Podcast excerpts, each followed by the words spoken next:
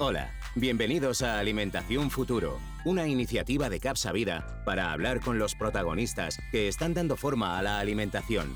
Un viaje apasionante sobre cómo algo tan trivial como comer define el tipo de sociedad que estamos construyendo. Empezamos.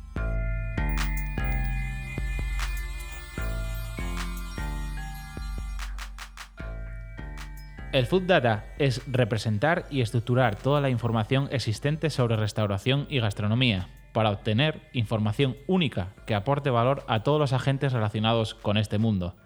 Se trata de escuchar el mercado y almacenar toda la información disponible en Internet, procesarla mediante un cerebro virtual experto en la experiencia gastronómica y ordenar y contextualizar el conocimiento adquirido. A esto, nada más y nada menos, se dedica Delectatec, una empresa cuyo objetivo es ayudar a todos los actores del food service del mundo mediante el aprendizaje y el conocimiento a gran escala, que únicamente un sistema de inteligencia artificial puede generar. Y para hablar de semejante reto tenemos como invitado a Xavi Mayol, CEO y fundador de la empresa. Xavi, ¿cómo estás? Muy buenos días y bienvenido. Hola, buenos días Rubén. Muchas gracias por invitarme. Nada, a ti por atendernos. Oye, Xavi, Cuéntanos, ¿cómo te surge la idea de dar forma a esto de, a esta ciencia, ¿no? Del food data. ¿Por qué pensaste que ahí había algo necesario por hacer? Pues todo esto empezó ya hace ahora casi siete años. Eh, mi socio Marc Guerrero y yo trabajábamos los dos en empresas de Marc de hoteles y yo de internet, en Grupo Intercom. Y dejamos, decidimos dejar el trabajo para empezar un nuevo proyecto al inicio, como sabréis, todo lo que es un proyecto emprendedor o startup cambia mucho eh, en, los años. Al principio lo que veíamos es que los restaurantes tenían muchas dificultades de poder gestionar todo lo que era su imagen externa y de alguna forma cómo impactaba esa imagen en ellos. Entonces la idea principal fue hacer como un sistema de gestión online, de opiniones, etc. Hmm. Pero que vimos que en lugar de necesitar generar más opiniones, o generar más conversación restaurante comensal, vimos que había muchísimos datos, muchísima información que no se aprovechaba. Hablo de comentarios de TripAdvisor, de cartas que el mismo restaurante publica, de Facebook, de fotos de Instagram, muchísima información, sobre todo en, formato texto, que estaba ahí, que nadie la aprovechaba y que tenía muchísimo valor, porque contestaba a muchas preguntas que hacían tanto restaurantes como fabricantes, como todos los players del sector. El problema que era, que era información en formato texto. Claro. Con lo cual dijimos, o nos ponemos todos a leer durante... Calculamos que para leer todo lo que sucede solo en TripAdvisor en un día, todos los comentarios, harían falta unas 500 personas. Dijimos, vale, esto es un poquito inviable. Y decidimos aplicar una técnica que hace siete años era muy nueva, muy nueva, muy experimental, que se llama Natural Language Processing. Y es básicamente enseñar a un ordenador a leer. A leer, a aprender y a pensar igual que lo haría como un humano. De este modo lo que hicimos es, eh, durante muchos años estuvimos investigando cómo aplicarlo en este sector y de alguna forma lo que hacemos es cogemos toda la información en formato texto y en otros formatos que podemos coger por la red, eh, la pasamos por nuestro sistema y al final lo que obtenemos es de cada restaurante, de cada local, cafetería, etcétera, un perfilado muy, muy, muy detallado gracias a este sistema que es capaz de pasar de algo que no vale nada a lo que nosotros llamamos el food data. Y Xavi, oye, nos explicas eh, en qué consiste ¿no? Eh, la herramienta y cuál es la ciencia detrás de ello. Pero ¿cómo te enfrentas, Xavi, a, crear esta compañía con esa proyección global ¿no? que, decís de, de, ir al food service del mundo ¿no? y basada en una tecnología digital que en el momento en el que empezáis, además dices que es experimental, Vale, pero a nivel de compañía, ¿cómo te lo empiezas a plantear? ¿Cómo empiezas a construir esa compañía que soporte el proyecto que quieres hacer? Es seguramente la parte más complicada y es lo que todo emprendedor aprende los primeros meses y es que todos sabemos hacer un producto, todos sabemos hacer algo muy bien, pero no todos sabemos hacer una empresa. Y es la diferencia entre voy a crear algo, que es voy a crear un producto, voy a hacer algo, o voy a hacer una empresa que permita que este producto crezca, se venda y todo en conjunto sea grande. Entonces nuestra idea siempre ha sido jugar con algo muy escalable, por eso jugamos con tecnología, porque ir a Estados Unidos o al resto de Europa a nivel de producto es relativamente fácil y a nivel de tecnología. Pero sí que la primera lección que nos dimos cuenta, y esto me da un poco de pena decirlo, es que innovar aquí en España es distinto que hacerlo en otros sitios del mundo. Porque la, la innovación aquí va un poco más lenta. Hmm. Aparte que la financiación también llega menos, aquí la innovación puntera la suelen llevar entidades públicas, universidades, y van a otro ritmo, van a un ritmo muy distinto a una startup. Con lo cual, la primera situación es, ¿vale? Eh, tengo que analizarme a mí mismo, a mi empresa. Yo siempre digo que nosotros somos la única herramienta que tendremos toda la vida. O sea, que más vale conocernos bien. Pues lo mismo en, un- en una empresa, es vale, qué tenemos, qué no, qué nos falta, qué no. Y al final ves que tienes que tener un equipo bastante bueno, porque al final todas las tecnológicas lo importante es el equipo, son las personas. Y sobre todo profesionalizarte. Este es el, el único consejo que me permito dar a todos los emprendedores que estén escuchando. Y es que aunque un proyecto nazca con un amigo en un bar tomando cervezas y bueno, vamos trabajando un poco, cuanto antes lo profesionalices mejor. Claro. A eso me refiero a tener perfiles que no sepan hacer mucho de todo, sino que sean buenos en dos, tres cosas. Porque si, tienes, si tú esperas que tú mismo lo puedas hacer todo, el día que tú no puedas estar por lo que sea, es imposible encontrar un perfil Claro. así fuera. Con lo cual, cuanto más profesionalizada, aunque sea pequeñita, Hmm. no tiene nada que ver ser profesional con ser pequeña. Cuanto más profesionalizada esté, más fácil es avanzar. Y esto fueron un poquito los retos, ¿no? Eh, de una idea que tuvimos en un bar, fue tal cual. Claro. ¿Cómo lo llevamos a una empresa profesional? Y siguiente punto, ¿cómo obtenemos financiación? Entonces nos costó bastante y eso lo que provoca es una de dos, o que tengas que cerrar o que vayas más lento. En nuestro caso, fuimos un poquito más lentos. Ha sido un camino arduo y complicado, pero bueno, vamos avanzando bien. Bueno, de hecho, ya sois ¿no? una empresa tecnológica, una Correcto. empresa tecnológica innovadora, es decir, eh, habéis convencido ¿no? esa, esa barrera de estar en España, estar en el contexto de Europa y, y de alguna manera lo habéis conseguido, ¿no? Sois diferenciales en tecnología, pero Xavi, os dirigís a, a un mundo que, que a día de hoy y muchas veces será analógico, ¿no? Desde un punto de vista cultural. Cuando vosotros entráis por la puerta de- del canal Food Service, ¿no? Del canal Oreca, entráis a un bar, una cafetería, a un restaurante, os encontraréis un mundo cultural analógico. Eh, tanto en el bar como el resto de vuestros grupos de, de interés. Eh, ¿cómo, cómo les convencéis ¿no? para decir, oye, existe esta tecnología, hemos hecho esto, y, y tú, que tu mundo es analógico, entra en esta puerta digital que, que te va a ayudar? ¿Cómo, ¿Cómo os enfrentáis a ese momento? Esta es la pregunta del millón y el reto del millón, ¿no? ¿Cómo hacer que algo que le suene totalmente a chino, que Claro. es Natural Language Processing, Big Data, inteligencia artificial, ahora suena más, pero hace siete años, de hecho, nos decían, ¿eh? nos decían, ¿qué hacéis aplicando esto tan experimental en un sector tan tradicional? Claro. Entonces aquí lo que intentamos focalizarnos mucho no es tanto la tecnología en sí, porque nosotros sí que es verdad que no usamos la innovación para ser mejores. Por ejemplo, no aplicamos inteligencia artificial para ser más rápidos en los procesos. Directamente vendemos innovación. Directamente vendemos el dato, vendemos la inteligencia artificial. Con lo cual todavía se complica más. Claro. ¿Qué intentamos hacer? Que la tecnología y la innovación simplemente es un medio para llegar a un fin. Y el fin es responder a una pregunta. ¿Qué soluciona un problema a ese cliente?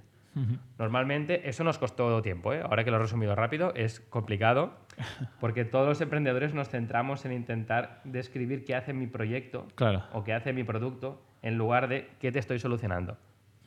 Y ahí, ¿cómo, cómo- cómo- cómo, Xavi, te, te enfrentas? ¿no? O sea, ¿cuál es la, la experiencia que sufre ¿no? el, el- el tío que está en el restaurante que- que- o, o la cadena y, ¿no? y tú llegas y dices, vamos a hacer esto? ¿Qué- ¿En qué consiste? ¿no? ¿Cuál es la, la experiencia para él? Normalmente lo que nos funciona mejor después de bastante tiempo es preguntar qué problema tienen. Exactamente cuál es la información que tú no quieres y querrías tener. El problema más grande que tenemos ante esto es que la respuesta que nos dan, muchas veces ellos no son conscientes de que lo podamos tener. Por ejemplo, nosotros, eh, si tú eres una cadena X, yo te puedo dar no solo información de cómo funciona tu cadena, sino de cómo funciona eh, toda tu competencia. Igual que si tú eres un fabricante de una bodega de vinos y quieres saber dónde están tus mejores clientes, no hace falta que yo vaya uno a uno a conocerlos. es, el, es ese toque que, que nosotros podemos obtener muchísimos datos sin necesidad de estar en el local. Con lo cual, lo que nos va mejor es siempre preguntar, ok, ¿cuál es la información que te gustaría saber? Lo que siempre digo, dime tu carta a los reyes. Y a veces nos dicen cosas que, ok, son imposibles o muy difíciles, pero muchas veces saltan cositas que sí que nos funcionan muy bien. Como por ejemplo, de una cadena nos puede decir, vale, tengo 20 locales, quiero saber, este por ejemplo me está yendo mal y no sé el por qué. Contestadme a este por qué. Dadme información que yo no tenga que me permita saber qué está pasando. Y desde el punto de vista de las marcas también, ¿no, Exacto, exacto. Eh, también puede pasar desde eh, un fabricante, una marca, un distribuidor que venda a una ciudad y diga, mira, esta ciudad me está funcionando muy bien o esta provincia me está funcionando muy bien y no sé por qué, ahí se preocupan menos, aunque se deberían preocupar también. Esto es como cuando juegas al póker, es tan importante saber cuándo estás ganando y cuándo estás perdiendo. y, igual cuando van a una ciudad que no les funciona bien, les falta saber, porque esto lo sabemos todos, es un sector que no hay un censo, es muy complicado saber qué está pasando. y ahora con el COVID todavía se está reflejando más, no hay información actualizada. Con lo cual siempre intentamos romper esta barrera de sois unos ingenieros bichos raros, entre comillas, a eh, nosotros estamos aquí para responderte a preguntas que tú en principio no sabes ni que te podemos responder. Con lo cual siempre intentamos ya sabemos más o menos hasta dónde podemos llegar, pero siempre intentamos dar un poquito, dime la carta a los reyes y a partir de ahí echarles una mano. Y ahí, Xavi, eh, lleváis tiempo ¿no? Eh, haciendo esto, empezabais hace siete años, eh, yo creo que sois ya los dueños de un trozo de pastel muy grande de información en qué está pasando o qué pasó ¿no? en el pasado en el mundo food service yo te he escuchado varias veces y, sé que tienes alguna anécdota curiosa ¿no? de, de, lo que veis ¿no? a través de vuestra herramienta, eh, pero seguramente quien nos escucha no. Entonces, eh, cuéntanos algo curioso que hayáis descubierto en este tiempo, alguna tendencia que os haya dejado locos, pero que efectivamente la información apuntaba que estaba pasando. Sí, esto es muy divertido con Full Radar, con nuestro producto que estamos, bueno, el que comercializamos ahora, que es un SaaS, es un un software as a service, como sería en este caso Netflix, una plataforma que tú te conectas y puedes consultar la información agregada o hacer seguimiento de locales. Entonces, en la parte agregada, que es donde detectamos tendencias, salen cosas divertidas. Y muchas veces internamente, todos sabéis que la gastronomía es un mundo que se mueve mucho por tendencias, hmm. mucho, ahora mucho más por Instagramers, por, por tendencias que dices, yo no me creo que sean verdad. O no, o no puede ser que, que sea tan fácil o tan difícil, entre comillas crear una tendencia. La típica pregunta, ¿la tendencia se crea o se sigue? El ejemplo más claro que yo iba derecho a contrarrestar la típica tendencia que todo el mundo decía del poke. Esta ensalada hawaiana, que todo el mundo decía, no, no, es tendencia, está creciendo mucho, y yo iba encarado a decir que no era verdad. Esto no está pasando. Esto no está pasando, no es verdad. Me niego a creer que los Instagrames estén creando una tendencia. Y sí, sí, en los últimos 10 años es la más grande, creo que creció un por 10 en Barcelona y en Madrid, en locales que lo servían, en comentarios, la, satisfacción de la gente era muy alta.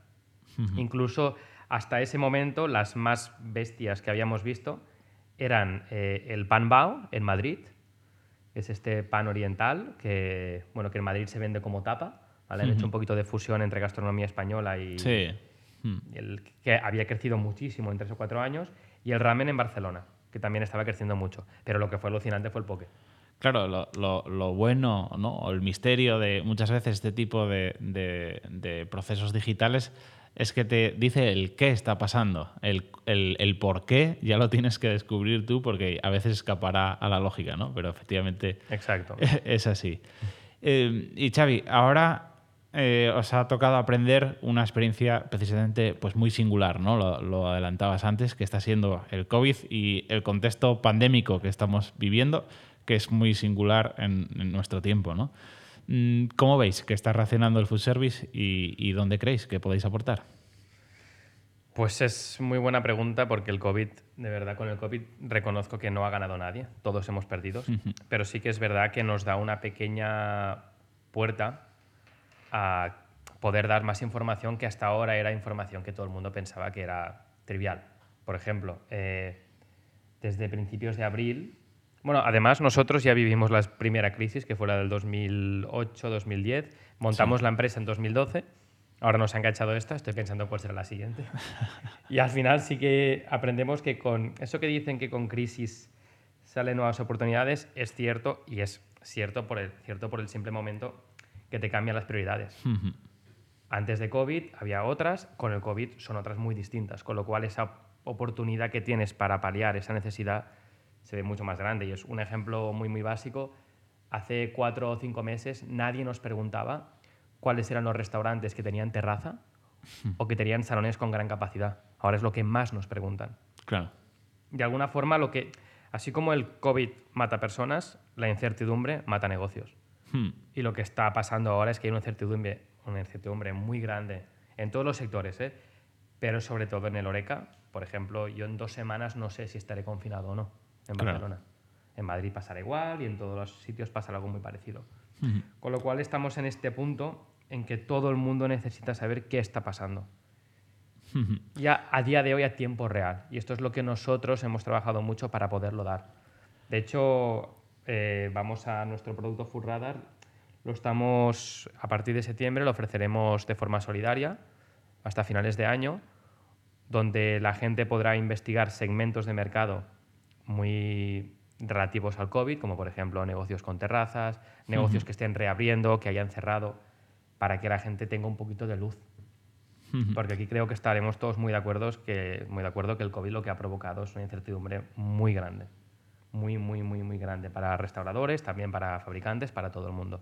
Sí, no, está, está clarísimo. Y yo creo que ahí tenéis eh, oportunidades, por así decirlo, en el presente, eh, pero también para el futuro, ¿no? Y eh, claro, si crece la incertidumbre, pues la información se hace aún más importante, ¿no? Y cómo la puedes transformar en conocimiento. Yo no sé, Xavi, si, si aparte del Food Radar que, que estáis ahora desarrollándolo y que efectivamente lo, lo estáis sacando, ¿no? Si tenéis algo en el baúl, ¿no? Algo que está, eh, más, mejor dicho, en el laboratorio, que estéis confeccionando para el futuro, no sé. Cuéntanos acerca del futuro de, de Lectatec. Sí, digamos que Food Radar al final es la herramienta que te permite consultar información, ya sea agregada o más local, siguiendo cada local. Sí que en el laboratorio tenemos cositas, algunas son un poco secretas, otras no tanto, pero lo que sí que os podemos contar es que el objetivo del año que viene será que Food Radar no solo se use mucho en España, sino en toda Europa, incluso en Estados Unidos y Sudamérica. Pero lo que vamos a intentar sacar en un año o dos será un nuevo detector de tendencias en tiempo real. Un Fenomenal. sistema que se retroalimente no solo de nuestra información, sino de, de otros tipos de fuentes para poder determinar. Yo lo que tengo muchas ganas a nivel personal es detectar cuándo entra la próxima moda de los gin tonics. Es una cosa que a nivel personal lo quiero saber. Y me gustaría saber no solo eh, cuándo viene, sino de dónde viene. ¿De dónde? Es ¿Dónde algo- va a estar más complicado? Exacto, pero creemos que si lo juntamos todo, porque las modas al final no vienen, las que entran en España vendrán de San Francisco o de Londres o de donde sea. También nosotros exportamos mucha moda gastronómica. Seguro. Y el próximo objetivo es crear este sistema que nos permita, que permita leer muchísima información y a tiempo real detectar tendencias nuevas o cosas que pueden llegar a ser tendencia. Esto es el, el futuro más a medio plazo de, de Lectatec Ah, fenomenal. del Food Data. Fenomenal. Bueno, a veces ocurre que la tecnología se le dota de propósito. Se enfoca en cómo puede promover de manera real un avance para la sociedad a través de propuestas prácticas y acordes a necesidades existentes que, como vemos eh, hoy en día, pues son muy relevantes. Creemos que Delectatec ocupa ese lugar y nos muestra el lado más impactante de la tecnología digital. Les deseamos suerte en su camino y nos despedimos por ahora de Xavi. Xavi, muchas gracias por estar con nosotros y nos vemos muy pronto. Muchas gracias a vosotros. Un placer. Un placer, Xavi.